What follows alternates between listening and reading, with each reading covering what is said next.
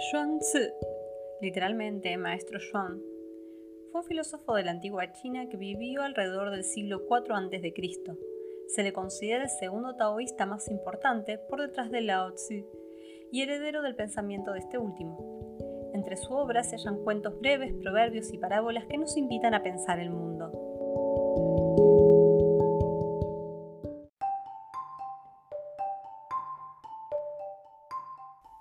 Sueño de la mariposa.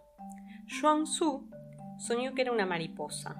Al despertar, ignoraba si era Tzu, que había soñado que era una mariposa, o si era una mariposa y estaba soñando que era Tzu.